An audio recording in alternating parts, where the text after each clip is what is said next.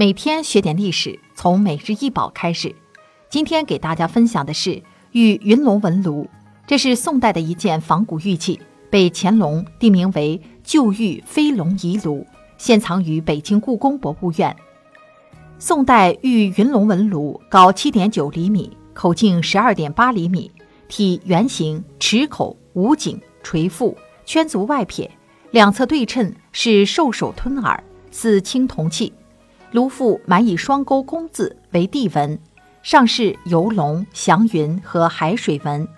此炉内底因可清乾隆御题七言诗：“何年妙气赞天经，客作飞龙殿四灵。毛伯行侯一周至，祖丁富贵似伤心。依然运毒越桑海，所惜从心遇丙丁。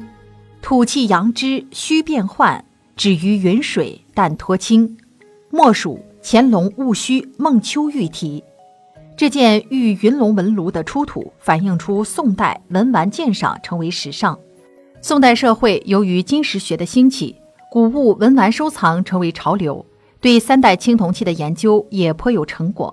于是，宋代玉器的形制中便多出一个类别，即仿古青铜器玉器，简称仿古玉器。这件玉炉就是仿古玉器的代表作。以古代玉器为蓝本进行模仿，是一个历史阶段模拟另一个历史阶段的产物。无论是雕琢工艺还是艺术风格，都不可能达到完全相同。其本质是以间接的方式反映本时代的特征，时代的烙印根深蒂固，代表本时代的琢玉水平。再者，仿制古玉的技术难度很大，为了模仿古玉伤痕。古代玉匠们还发明了以驼碾钻凿、细砂磨画和敲击等多种制残方法。这些染色制残的方法大大丰富了中国玉器制作的工艺。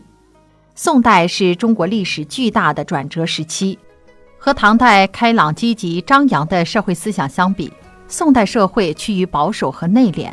更由于北方辽金西夏的武装侵扰，使得宋代人缺乏积极和自信。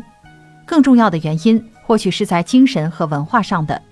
宋代受理学、格物致知思想的影响深远。宋代玉云龙纹炉体现出追慕前朝的荣光，变成了最好的心灵慰藉。